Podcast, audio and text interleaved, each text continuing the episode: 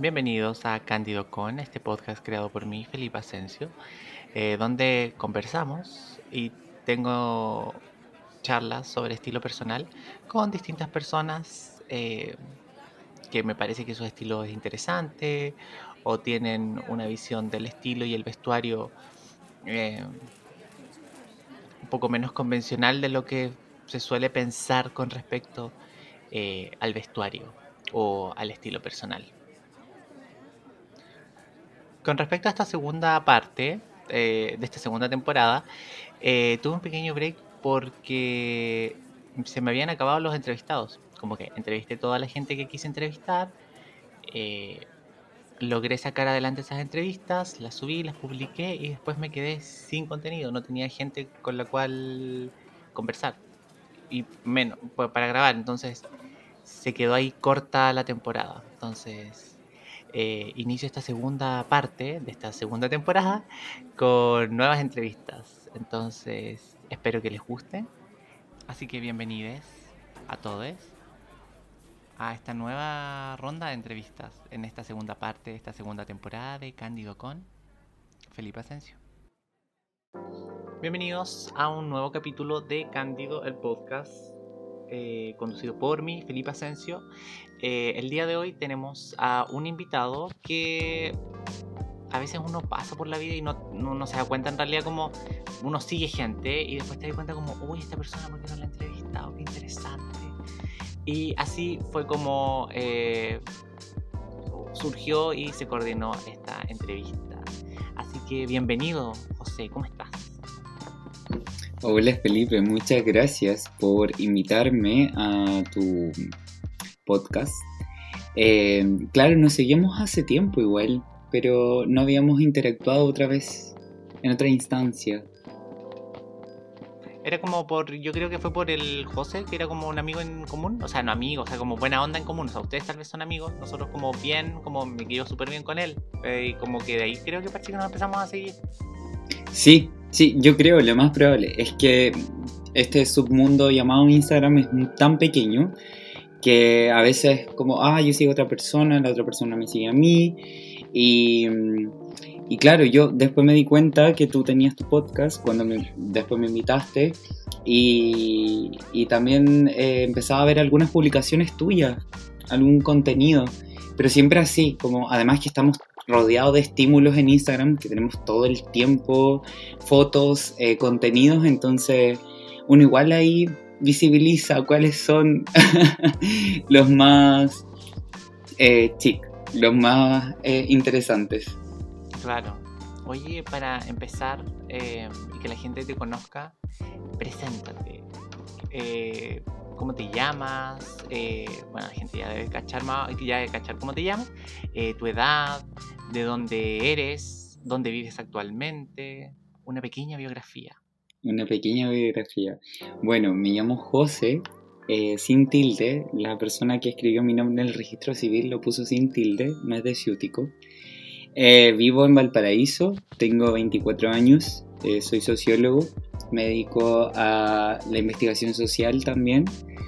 trabajo en una política pública que se llama PASE y escribo. Eh, soy escritor, escribo poesía principalmente y también eh, activista todo el tiempo, las 24 horas del día. Siempre ahí con, con las banderas de lucha por delante. Muy bien. Por supuesto. ¿Qué, ¿Cuál dirías que son como las, como las causas que más te motivan en tema activismo?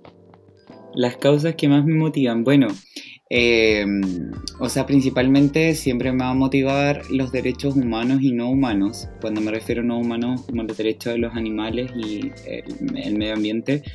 Pero principalmente mi activismo ha tenido una trayectoria eh, principalmente por el género y la sexualidad, es decir, visibilizando las desigualdades que ocurren por tu orientación sexual o por el hecho de tener una identidad de género no masculina y eh, la migración. Eh, me he dedicado también a, al activismo por la migración, interconectando también esto, o sea, como la realidad de ser migrante y ser homosexual, ser lesbiana, ser mujer migrante. Eh, me interesan mucho esas temáticas, eh, trabajo también con, con estas problemáticas, con estas desigualdades Y también lo he hecho con el tema de la vivienda, ya eh, hablándose como em, las tomas de terreno, ya eh, la vulnerabilidad residencial, el derecho a la ciudad y el derecho a la vivienda. Esas son como principalmente como dentro de las luchas, ¿no? Eh, en las cuales me he podido conocer, ya he podido conocer su realidad, su experiencia eh, y también de alguna manera sumarme a, a, a estas problemáticas que para mí son trascendentales, muy importantes y obviamente no invisibilizando el resto. Eh, sé que hay muchas causas sociales y sé que muchas personas también se abanderan por, otra, por otras luchas eh, y las admiro, las valoro también, pero en este caso a mí particularmente me toman mucho y, me conmueven también bastante eh, este tipo de, de situaciones y de hechos puntuales. Claro, no, no porque uno, claro, entiendo esa parte que no porque uno tenga eh, ciertas causas, eh, son menos válidas otras causas. Como que todo el mundo ve en qué, de qué manera construir, de qué manera ir avanzando o haciendo que avancen las cosas. Por supuesto, por supuesto. Y creo que es muy importante reconocer qué nos afecta de esas luchas como para sentirnos parte de o de alguna manera acoplarnos a eso. Eh, porque claro, cuando, cuando hablamos de derechos es muy transversal, pero ¿qué nos hace, qué, nos identifica? ¿Me entiendes? Entonces ahí es donde uno decide eh, por dónde ir y por dónde también dedicarle tiempo, energía, afectos a, a esa causa política detrás. Claro, lo que tiene también como mucho que ver que es con un tema como de la identidad, porque primero creo que tienes que conocerte a ti y saber qué causas te interpelan para después eh, saber cómo yo por esto quiero abogar y siento que aquí puedo aportar porque mi historia eh, puede servir y como tal vez eh, desde este lado puedo aportar. Creo que también es importante tal vez conocerse Súper importante. Considero que es muy importante la experiencia y las trayectorias de vida. Eh, no por nada eh, uno también se siente a veces em, más que representado, sino que se siente, eh, le conmueve esa lucha detrás porque tuvo una situación puntual, conoció a alguien, o sea, partiendo de que mi lucha siempre va a ser el género y la sexualidad porque ya no pertenezco a una orientación sexual heterosexual. Entonces, partiendo como desde mi identidad, de quién soy, ya hay una resistencia y hay una lucha política ante eso. Y bueno, el tema de la vivienda y el tema de las migraciones, porque también he tenido relaciones, eh, he conocido gente que ha vivido en campamento, eh, que ha vivido en situaciones de precariedad y también he conocido muchos migrantes. Y migrantes, entendamos, migrantes latinoamericanos, que son principalmente los que están más vulnerados en estos momentos, como también tengo amigos y amigas migrantes en Europa.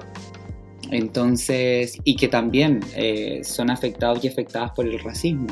Entonces, claro, ahí entre medio uno va viendo y se va, y se va conmoviendo por esa lucha y ahí también va formando su identidad. Claro, uno va, eso lo que te decía, como el tema de mm, quién es uno o dónde está también, quién es uno y dónde está, para saber de qué forma aportar y qué es lo que cuáles van a ser las cosas que te van a interpelar. Algunas como uno siempre no puede estar en todas, pero tal vez elige las que más eh, vayan en sintonía con lo que uno está viviendo o con lo que uno va pasando o con lo que vio que estaban mal en un pasado. O sea, no que estaba mal, pero que, estaba invisibilizado, que no se hablaba y que uno puede aportar desde ahí. Por supuesto, por supuesto. Y es importante sentirse identificado en eso, porque como dices tú, uno, uno no puede estar en todas. Ojalá se pudiese estar en todas, pero la vida no, no te da. No, no te da como para estar en todas. Para nada. Oye, ¿y siempre de Valparaíso o estudiaste en otro lado? ¿Nacido y criado en Valparaíso? Nacido y criado en Valparaíso. Sería mi eslogan. Oriundo de acá. Sí, sí, toda la vida he vivido acá. Em, estudié acá, ya sea mi educación básica y media, luego estudié acá. Bueno, Valparaíso tiene muchas universidades, entonces no me convenía mucho irme. Eh, universitaria.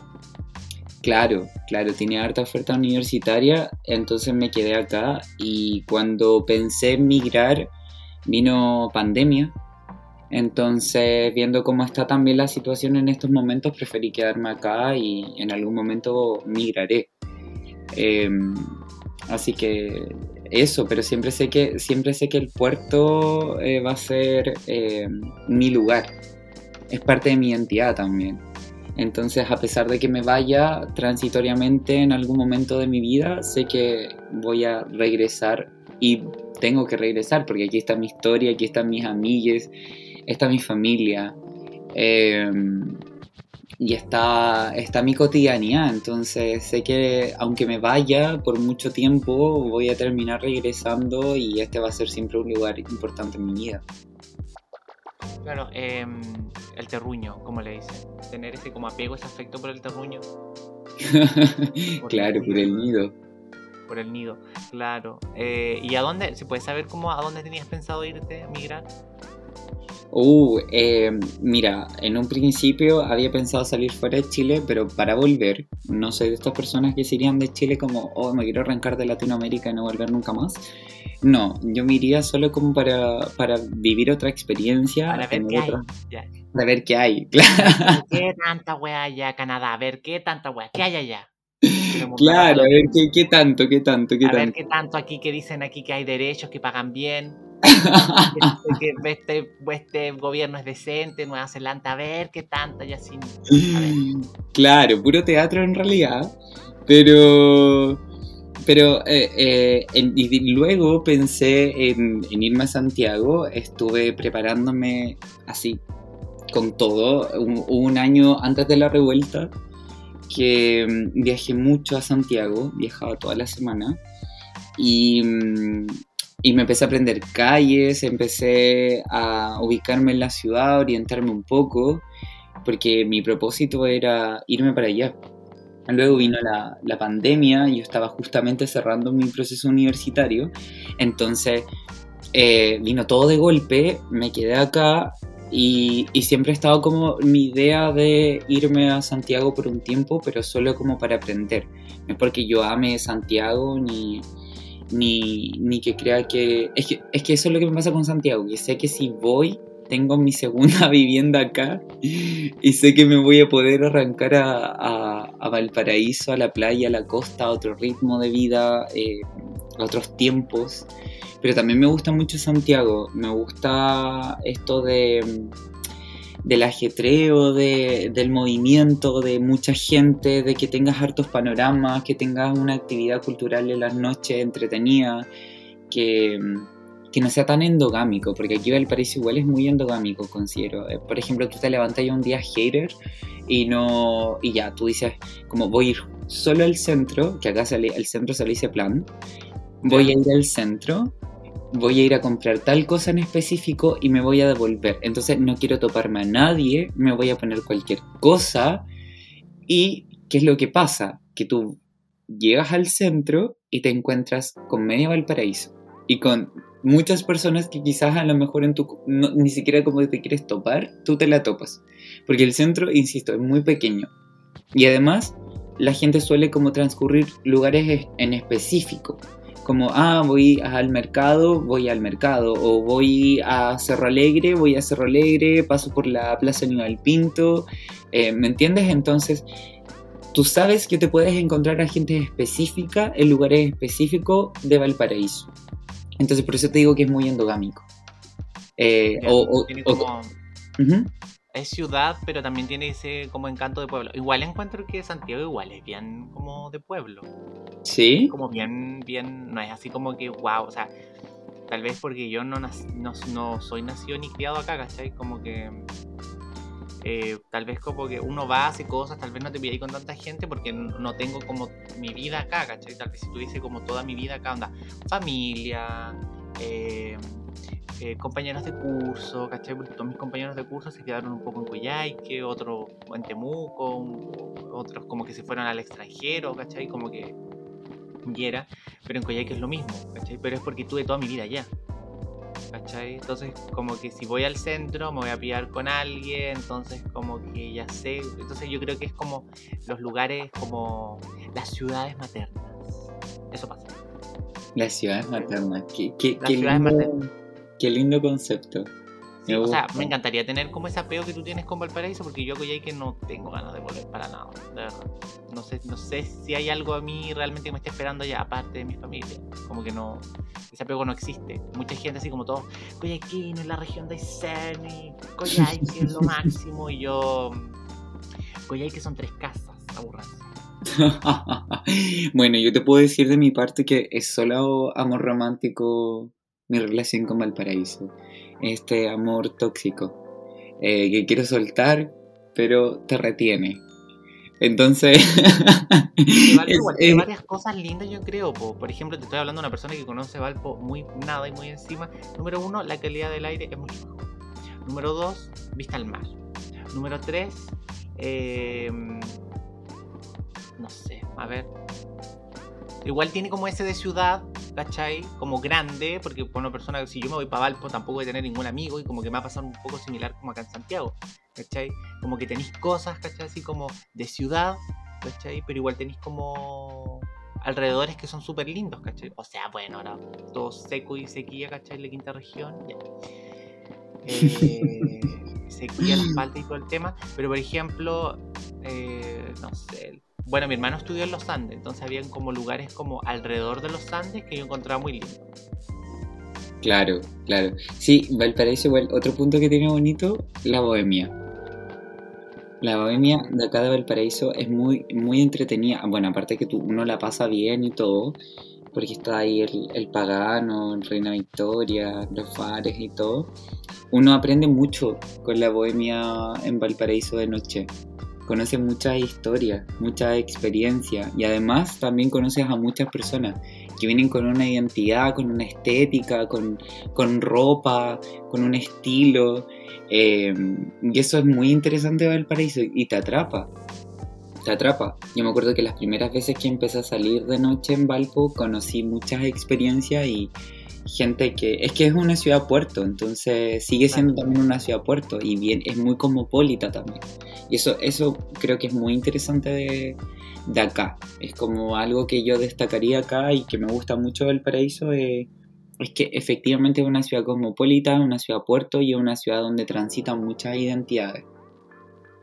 Llega tanta gente con historia. Oye, ¿tú crees que, eh, o sea, en realidad siempre nos afecta todo, en realidad como pero a algún nivel sientes que tu estilo, la forma en que te vistes, fue como afectada por Valparaíso. ¿Llevas algo de Valparaíso como en tu estilo? ¿Sientes? ¿Puedes vislumbrar como una onda como la gente de Valpo se viste de esta forma? Creo. Sí, totalmente. Y me encanta que me hayas hecho esa pregunta, porque justamente lo estuve hablando con un amigo de Santiago hace unos días atrás. Y yo antes no lo veía así, porque como siempre vivía acá, y he pasado todo el tiempo de, de, mi, de mis experiencias aquí en, en, la ciudad de Valparaíso, él me decía, en Santiago, y uno a veces no lo logra ver desde afuera, ya porque yo las veces que he ido a Santiago, como te conté el año pasado, que, o sea, perdón, que hace dos años atrás, eh, estaba mucho tiempo allá en Santiago y no me daba cuenta de eso, pero cuando otras personas de afuera me lo decían, ahí tenía otra mirada. Y claro, claro que, algo de mi estilo tiene mucho de Valparaíso, eh, ya sea desde los colores, ya, desde eh, el cómo nos vestimos. De hecho, este amigo me comentaba que aquí, por ejemplo, las identidades no binarias o disidentes, homosexuales, lesbianas, etcétera, etcétera, etcétera, acá en Valparaíso tienen una estética muy distinta a Santiago. Y acá podríamos decirlo que somos un poco más atrevidos. Eh, en el sentido. Siempre sacando la cara.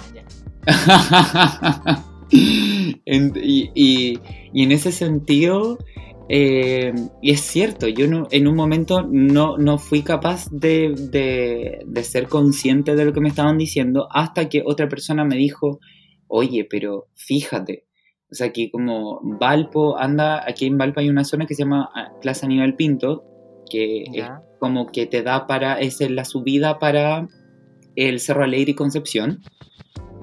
Y la Plaza Aníbal Pinto es como un estilo muy al metro U Católica en Santiago. Los veganos afuera de la U Católica vean los brownies. Los veganos. Esto, este, estos look como short con calza y, estos cortes medio punky. Ya. Eh, entonces, claro, por ejemplo, no sé, esta, esto, o la misma estética, por ejemplo, que, que tiene Mon Laferte. La estética de Mon Laferte no es solo una estética, no es solo una estética mexicana, sino que también es una estética muy porteña. Esto de los tatuajes, las chasquillas, o sea, aquí a muchas chicas le dicen como tú te inspiras en el, en, en el look de la Mon Laferte cuando Mon Laferte es la que se inspira en Valpo, porque ella también es oriunda de la quinta región, y hace este, este sincretismo cultural con México y, integra elementos mexicanos, por supuesto, pero ella todo su vestuario y toda su estética es muy de acá del puerto. Entonces, eh, claro, efectivamente aquí eh, el, look de Valparaíso me inspira, me inspira en, en cómo me visto, ya sea en los colores, en la estética, porque además esta ciudad es muy antigua, eh, es muy vintage, por decirlo así, y, y, también es muy cosmopolita.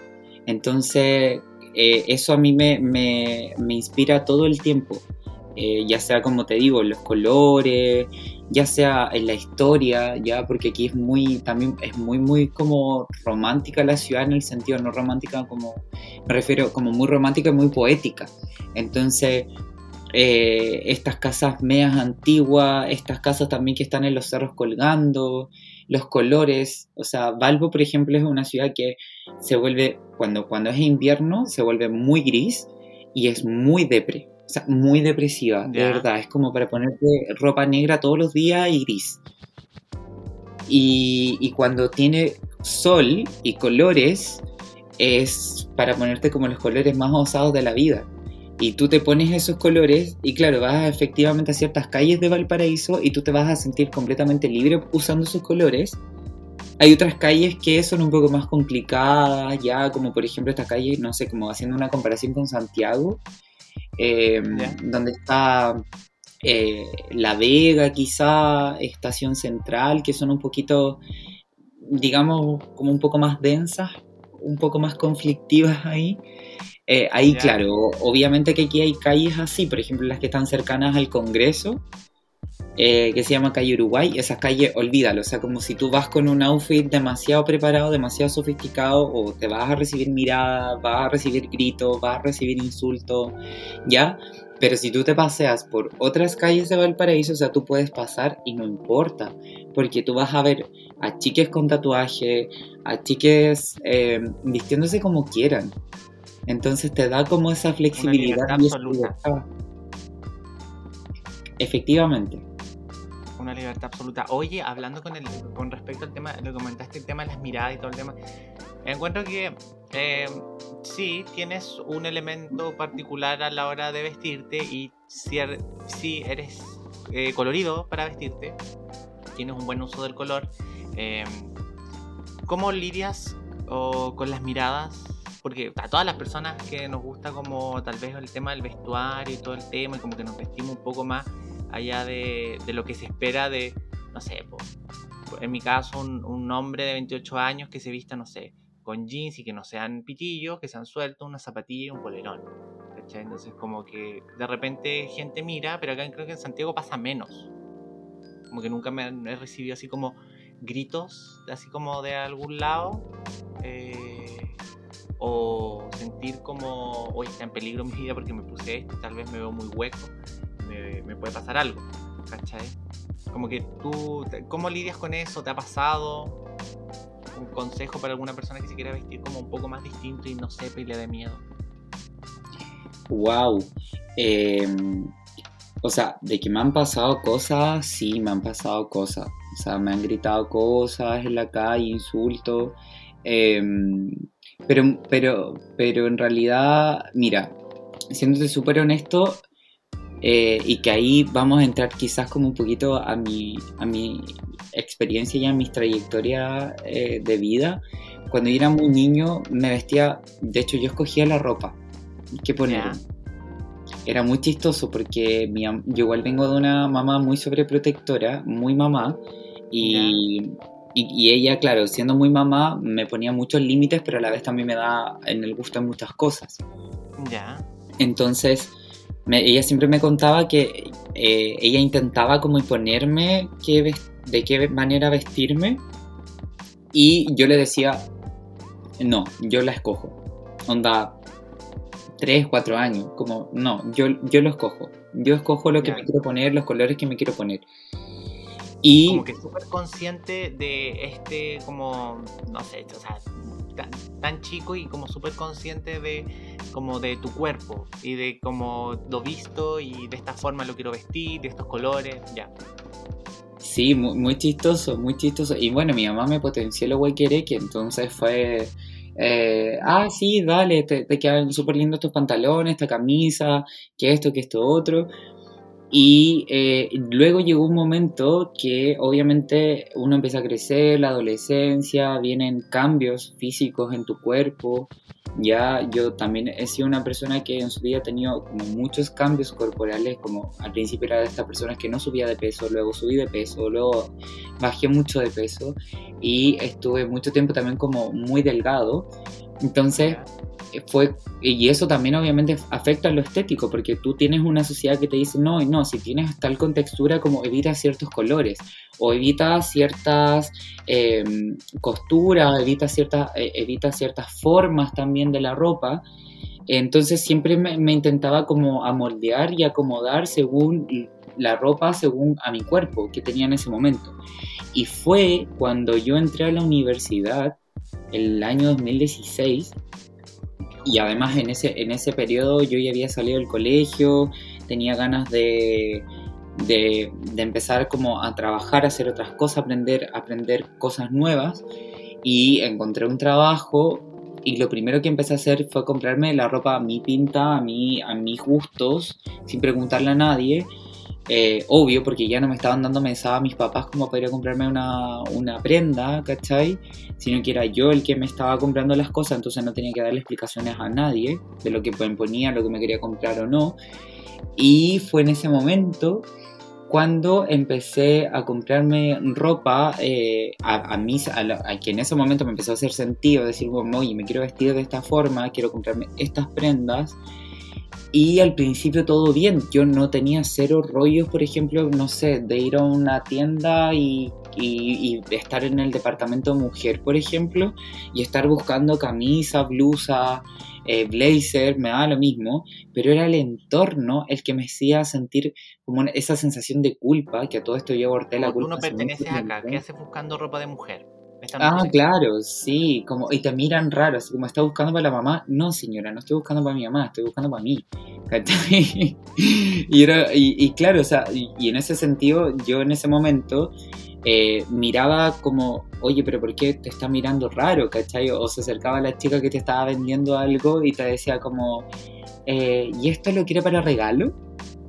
Claro. como, no, como que no, no, lo quiero para regalo, esto, esto es para mí, ¿cachai?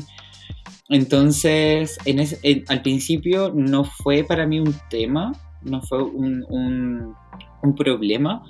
Sí, posteriormente lo fue y, lo, lo, ha sido, creo yo, eh, con mayor demasía en estos últimos años, cuando estamos, te estoy hablando ya años pandémicos. Eh, ¿Por qué? Porque efectivamente, y con esto no, quiero, no me quiero meter como en un discurso facho de, criminalizar la violencia, sino que es porque efectivamente la sociedad está muy violenta. Eh, ya sea por los estados de excepción, o sea, porque hemos tenido a los militares en la calle dos años y a los carabineros dos años. Claro, entonces, ¿qué pasa? ¿Qué ocurre cuando las sociedades eh, se militarizan? Las masculinidades también se potencian. Eh, se potencian en su agresividad, en los ataques, entonces ya no te roban en la calle por robarte tu celular o te roban por robarte tu cartera o tu billetera, sino que te roban por hacerte daño, ¿cachai? O sea, por pegarte porque eres fleto, porque te vistas de esta manera, porque eres muy extravagante, porque no eres, porque no eres un cola eh, recatado para vestirte, ya, porque no ocupas una cierta gama de colores.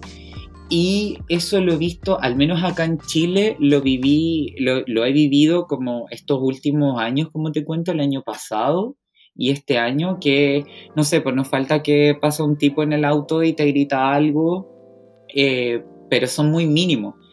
Eh, sí me pasó, y, y me pasó eh, más en Uruguay y en Perú, sobre todo en Perú, me pasó mucho. En. Perú, sí, las señoras como que me veían pasar y se persinaban. ¿De verdad? Ese rollo, sí, sí, se persinaban como eh, la señora, pero así, es, ese, ese, ese rollo, como hay sociedades muy heteronormadas, eh, muy conservadoras todavía, muy, muy religiosas, entonces a mí me pasó mucho. Y acá en Chile me ha pasado harto, pero estos últimos años, este último año sobre todo, pero insisto, siempre son como personajes específicos, como masculinidades, hombres, eh, heterosexuales, eh, prototipo marcianeque. eh, Ya. es, es- esa onda. Pero también me ha pasado mucho que en la calle me paran como para decirme me encantan tus zapatos, me encanta tu chaqueta, me encantan la- los colores. Una vez me pasó también que cuando iba a la universidad eh, tomé la micro y, y el chofer me dice, me encanta tu chaqueta, la interviniste tú, me encantan los colores. Yo pensé que me iba a retar el chofer porque yo estaba pagando un pase escolar. Eh, y me dice, no, me encanta, me encanta tu chaqueta, me encanta tu zapato. Eh, entonces sí me ha pasado también como el contraste. Como sí me han dicho cosas en la calle, sobre todo hombres, más hombres que mujeres. Eh, y también me han dicho como, oye, qué lindo tu, tu chaqueta, ¿dónde la compraste? Qué linda tu combinación de ropa. Eh, todo, todo muy pulcro, todo como muy bien pensado. Como que esas cosas me han dicho mucho en la calle.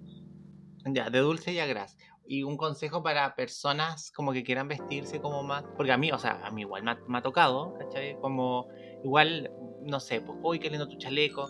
Porque tengo varios chalecos que son de mujer, porque los chalecos de hombres son como todos fome y como estilo como papá, así como bellos.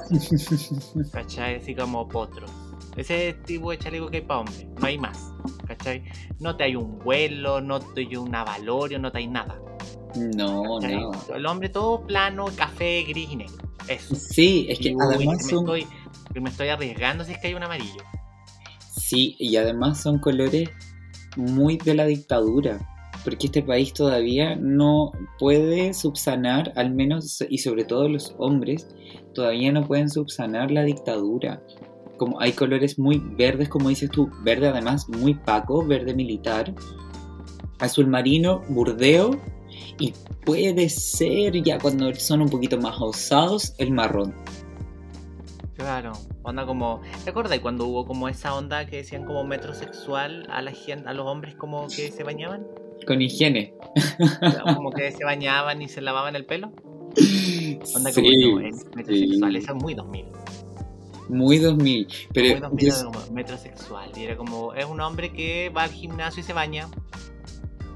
Y fue, se pone un poco de perfume y un poco. Y olvídate crema. Yo, sí, claro, anda así. Sí, es que una nivea era mucho. Muchísimo, Una claro. nivea era mucho. Una nivea era mucho así como para las manos. No nada para la cara, para las manos.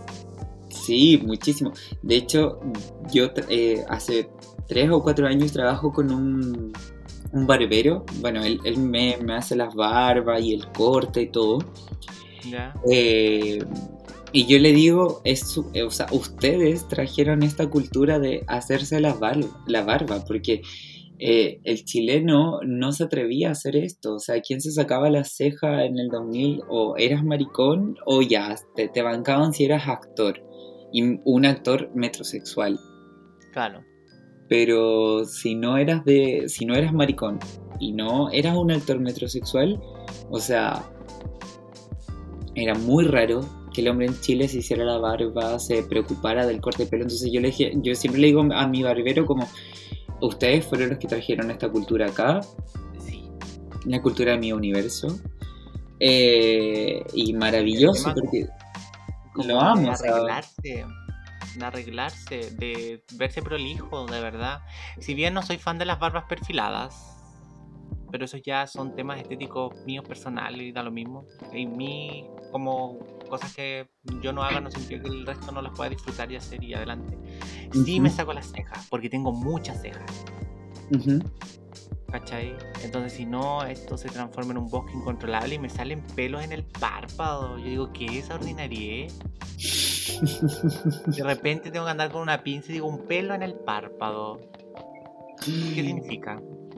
Claro, a mí, tampoco, a mí tampoco me gustan las barbas tan perfiladas. De hecho, como que tenemos ahí un acuerdo con mi barbero, como por favor, no me dejes como Maluma. no, eh, no, así como, sí, uno siempre como con la sutileza. Claro, claro, pero ordéname un poco, como hazme un poquito el, corte ya para que no se va tan desordenado, pero muy sutil, porque yo le digo, no soy Maluma. Ya, Maluma Baby.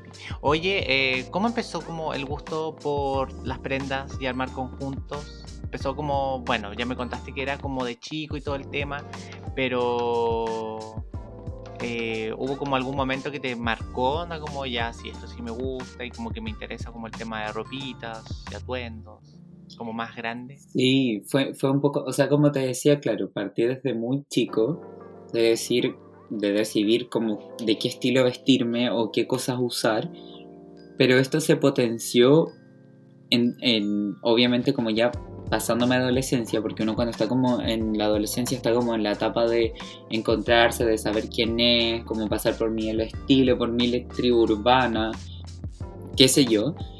Eh, y ya cuando ella, y, y, obviamente que también potenció eso, cuando empecé como a, a yo valerme y autovalerme por sí solo, es decir, como empecé a trabajar, a empezar a comprarme mis cosas, porque obviamente que todo va condicionado también, va condicionado cuando tú dependes de tus papás, cuando tú dependes de o, quien cumple esa figura adulta, y eh, si también tienes el poder adquisitivo para comprarte alguna prenda también.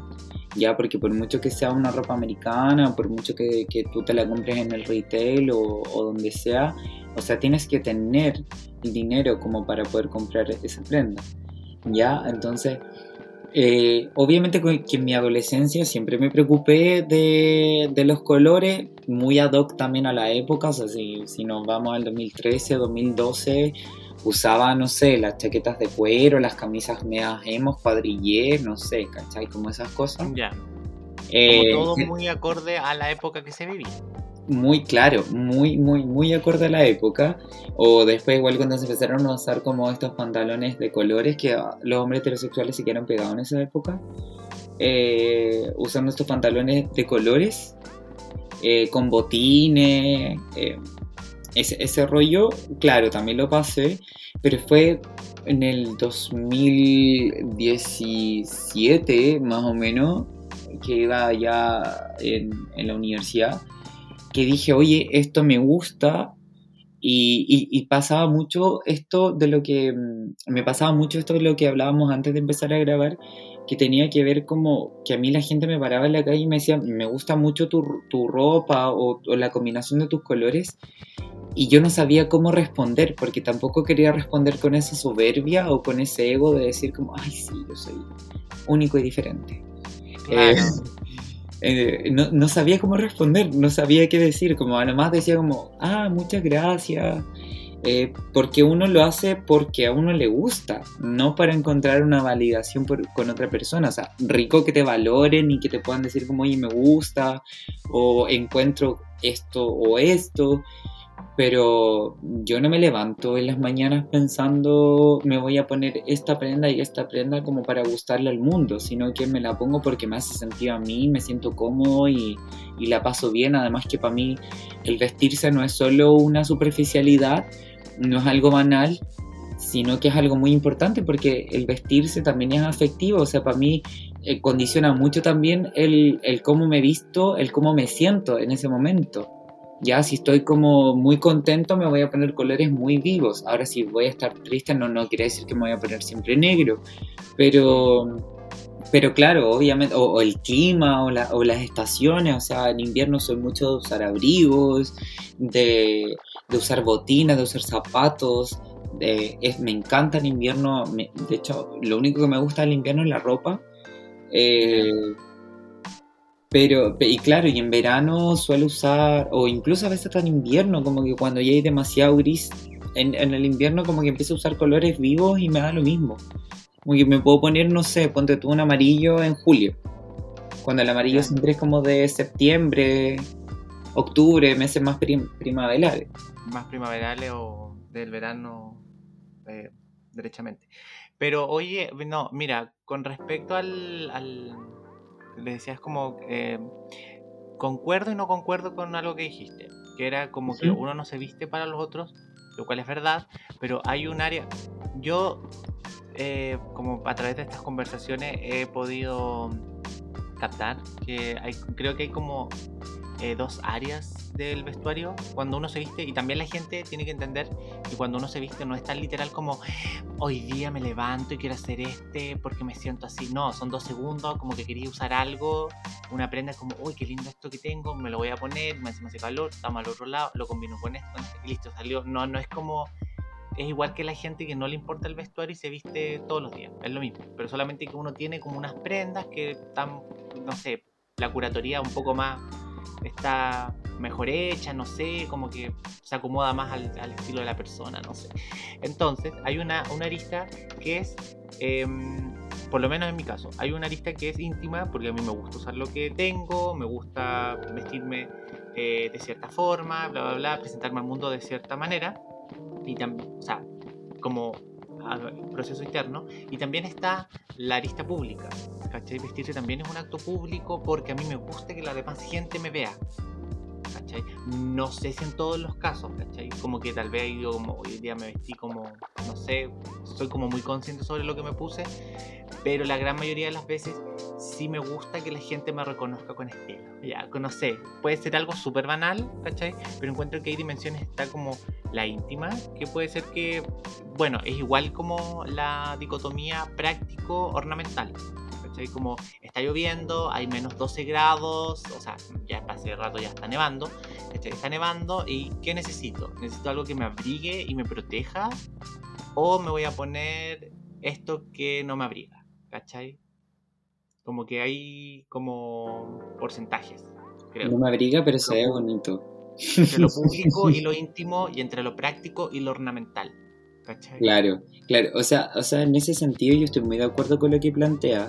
Eh, y, quizás me faltó profundizar el tema que, te comentaba de que uno no se viste pensando en el otro. O sea, efectivamente como que uno tiene una espera una, una cierta reacción eh, más que espera, o sea, es evidente, porque, insisto, vivimos en sociedades tan mononormadas eh, y militarizadas también, que obviamente que si tú te pones alguna prenda o combinas ciertos colores, vas a ser una persona que va a distinguir de lo homogéneo que puede ser el entorno, ¿ya? Eh, pero claro, cuando, cuando lo que yo digo que uno a veces no piensa quizás como que voy a tener la aprobación de un otro o una otra, sino que a veces esas cosas se, van, se dan también innato, porque también es como uno lleva la prenda. Ya, a, veces pasa mucho que, no sé, y, sucede mucho con, con las personas que, que, se dedican al mundo de la moda, o, son influencers, o son cantantes, o son eh, personas del espectáculo, que las preparan mucho para pasar en una red carpet, eh, o, la, o las preparan mucho para, para, no sé, una presentación en, algún evento y tú las ves disfrazadas. Y ellas, por ejemplo, o esta persona o, ellos se visten para, para un otro o una para otra. Y muchas veces uno... Para una audiencia. Claro, y una vez, como tú dices, como, no, me quiero poner esto porque tengo una prenda bonita, porque hoy día me siento como esta prenda, o hoy me siento con estas tonalidades, algo también muy de la sinestesia, que creo que también es algo que me caracteriza. La sinestesia es, ver colores eh, e inspirarte en, ya sea en, la escritura, en, la música, en la ropa. O sea, yo veo a veces colores de una casa o de una prenda y digo, quiero combinarla con tal este y, y llego y me lo pongo. O sea, es una cosa tan innata que digo, uy, mira esto, listo. ¿Me entiendes? Entonces, por eso digo que muchas veces, claro, o sea, es una cosa que sucede, que puede suceder muy innata, de decir como esta reacción, esta acción y reacción, o sea, me he visto de esta manera y la gente reacciona de esto como que lindo y uno se siente bien también, te da seguridad, te aumenta el ego, ¿por qué no, por qué no decirlo? Eh, pero, pero claro, como que nosotros en nuestra cotidianidad, y digo nosotros como a, a raíz de lo que estamos hablando les dos, eh, no estamos pensando todo el rato como voy a tener la aprobación de tal persona o tal persona o desaprobación de tal persona, porque a lo mejor a ti te pueden decir, ¿sabes qué, Felipe? No me gustó la combinación que hiciste de tu ropa y a ti te va a dar lo mismo porque te vas a sentir full. Claro. Los voy a mandar a cagar probablemente. Ya. Sí. ¿Quién eres tú? A ver. A ver, ya. No, el eh, sí, sí, pasa, o sea, uno nunca, la aprobación, buscar la aprobación del, otro jamás, ¿cachai? Eh, pero sí que como que la gente, a mí me da risa, o sea, como que a mí igual pasa, la gente de repente mira, no tanto, siento que ya no tanto, ¿cachai? O tal vez yo no me doy cuenta, o me importa, no sé, como que de verdad estoy intentando que no me importe, ¿cachai? O sea, sí me han gritado cosas de auto y todo el tema, pero yo como, de partida ando con música, no entendí, no sé si fue bueno, no sé si fue malo, no sé si me dijeron buena no sé qué, o no, ¿cachai? Entonces no sé, ¿para qué me voy a calentar con algo que uno no entiende? Claro, claro. Entonces, eh, pero sí me gusta eso de que cuando salga a la calle, como que la gente diga como, oh, o como que quede mirando, así como, oh, qué, inusual, eso que lleva, ¿cachai? Como que mm, ah, tal vez hay algo en mí que, que me hace como que también sea como parte de, vestirme que sea como interesante o divertido. Por supuesto, por supuesto. Que yo creo que eso es lo que hay que resignificar, el hecho de que si a ti te hace sentir cómodo o cómodo el vestirte y ahora como volvemos a, la, lo que tú me decías que le puedes decir a las personas eh, que se quieran vestir de esa manera. Primero, eh, siempre busquen las maneras de autocuidarse porque tampoco vamos a idealizar el hecho de que sí, sé tú mismo, sé tú misma, sé tú misma. Y después vaya a salir y te van a cagar a palo en la calle. Claro, claro. ¿Cachai? No, Primero tantear el terreno, ¿cachai? Porque yo tuve la libertad de que en mi casa, como que mis papás, no lo, me destruye a mí al saber como, como niños o gente como que también le gusta el vestuario, pero papás muy con mucha opinión sobre la vida de sus hijos. Como no, es que te viste, esto está muy oscuro, esto es muy negro, esto es muy gris, esto es muy colorido, esto es muy, muy ajustado, esto es muy apretado. Digo, ¿qué onda sus papás? Sí. Como que entiendo, los papás no son perfectos, claramente que no, son humanos. Sí, ¿cachai?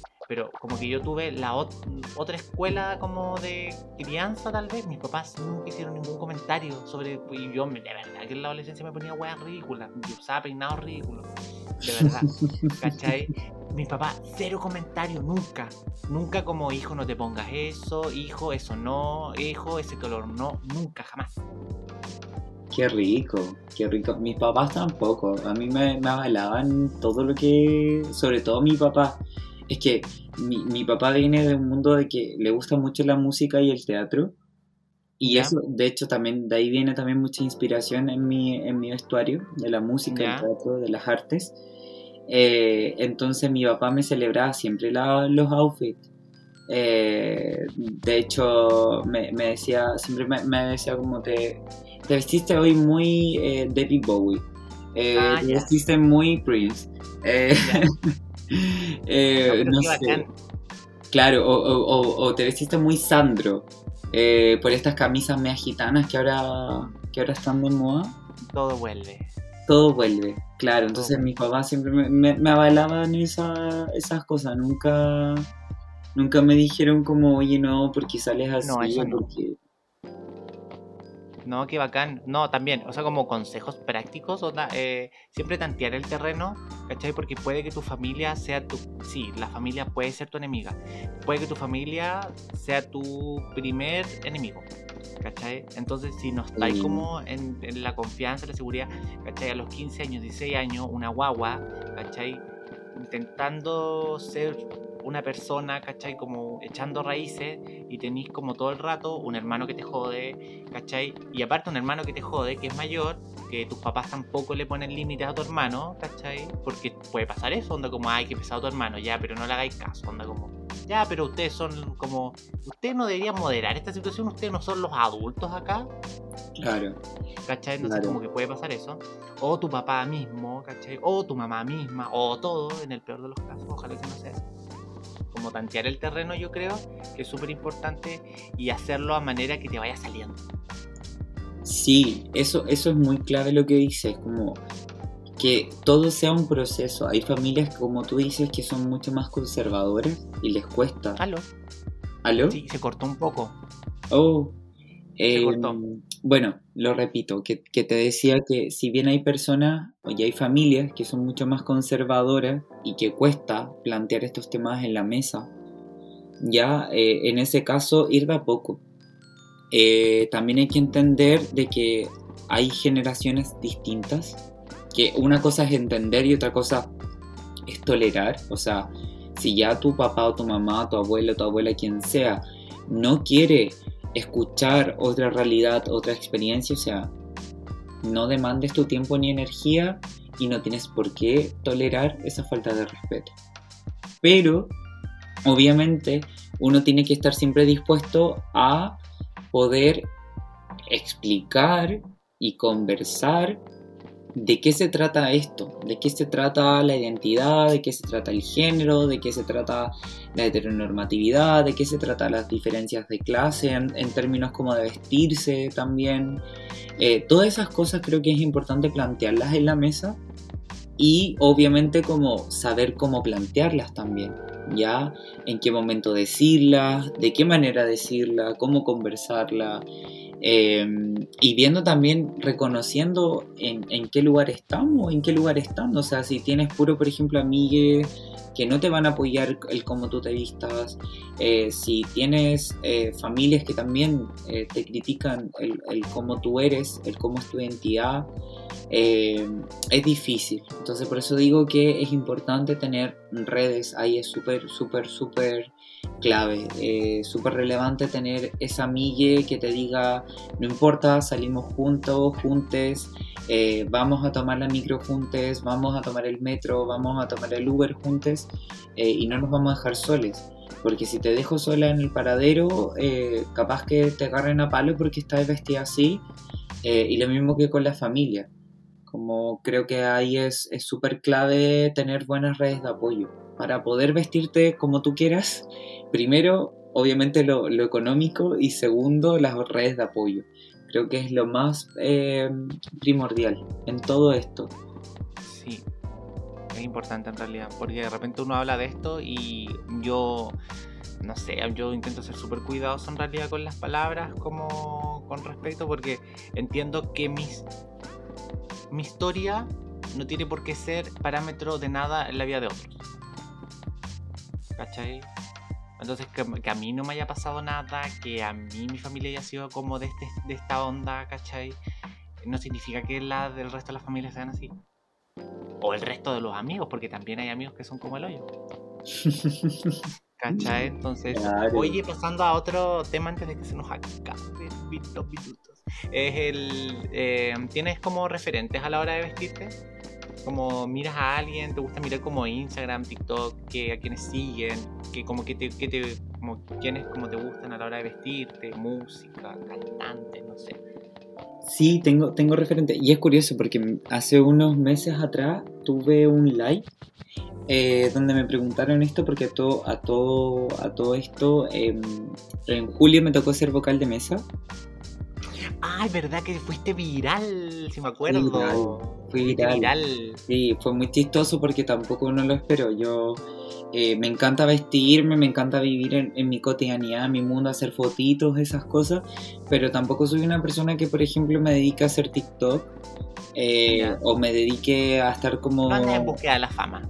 No, no, en realidad yo hago las cosas porque me gustan, me interesan, pero también tengo mi, mi vida, mis cosas que hacer en- fuera de lo virtual. Y a mí me tocó ser vocal de mesa. Llego a ser vocal de mesa y llega la tele. y me graban al momento de estar contando los votos. eh, y se volvió viral en Twitter, en TikTok, en Instagram, eh, por mi forma de contar los votos, por mi forma de expresarme y además por la ropa. Sí. Eh, entonces estaba todo el mundo fascinado y fascinada con la ropa. De hecho, hasta la señora, eso, eso me encantó igual, que las señoras comentaran la, el outfit de las dos TikTokers.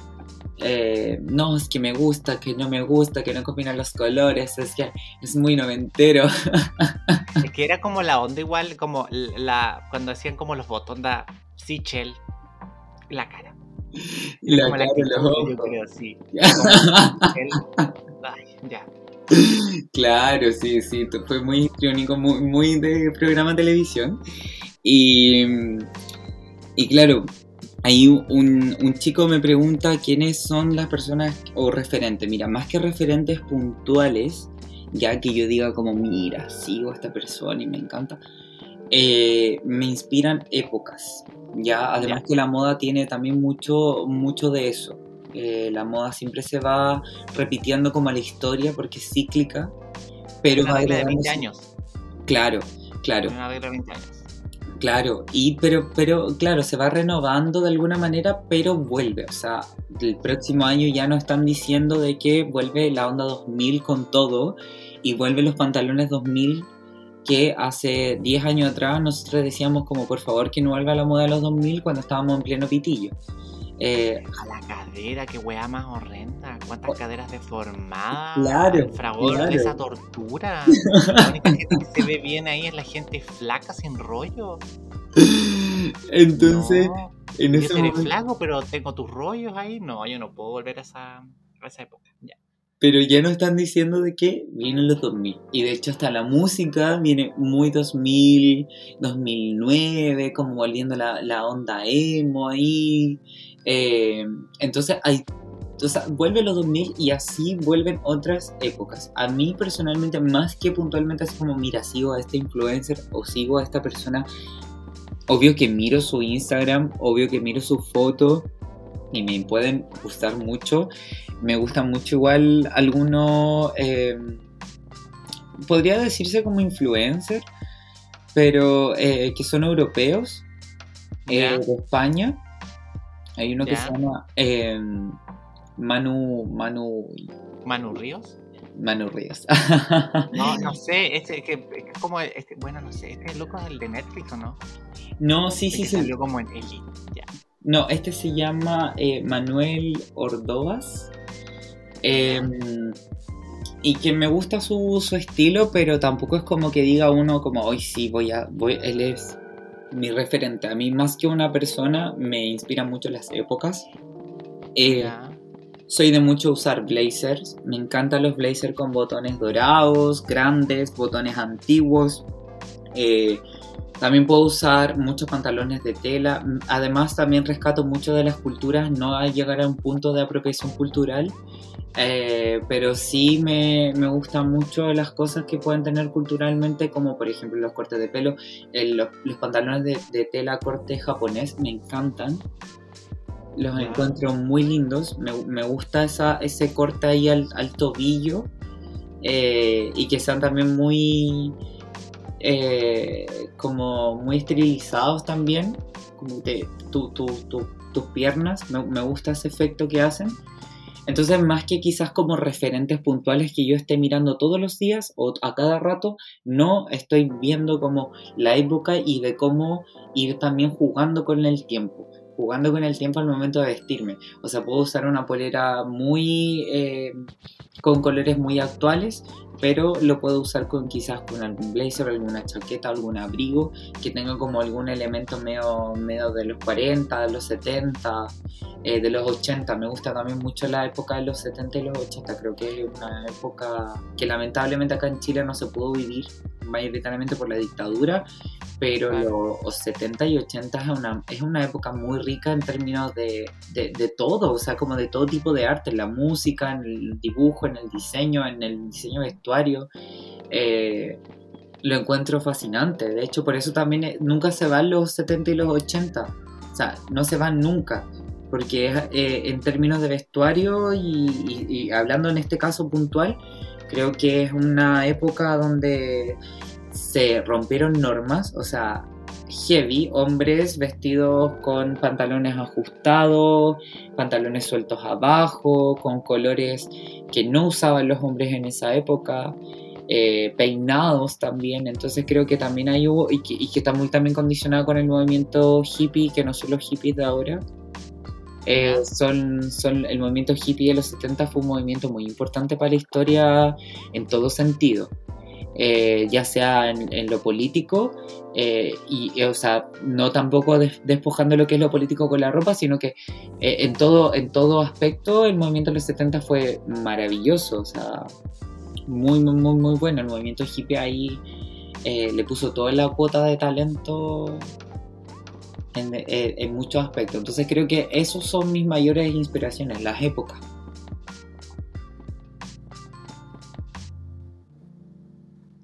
Bueno, eh, llegamos al final de esta entrevista. Te quiero agradecer, José, a tu tiempo, la exposición también, la buena onda, eh, compartir tus vivencias, tus experiencias y también tus convicciones. Así que te agradezco muchísimo. Espero que este capítulo eh, haya sido de su agrado para los que escuchen y también para ti. Lo pasé súper bien hablando contigo. Eh, quedaron varias preguntas que no, que no hice, quedaron como varias en el tintero, pero así es como va la conversación.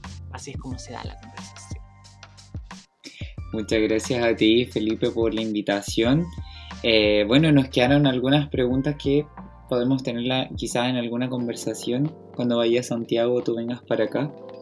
Eh, así que nada, muy, muy, muy agradable el espacio, eh, la dinámica. Que muchas, muchas, muchas gracias por la invitación. Y eso, eso principalmente. Ya, muchas gracias, me despido, espero que hayan disfrutado este capítulo, nos escuchan, me escuchan, nos escuchan en un próximo episodio de Cándido. Chao. Chao, chao.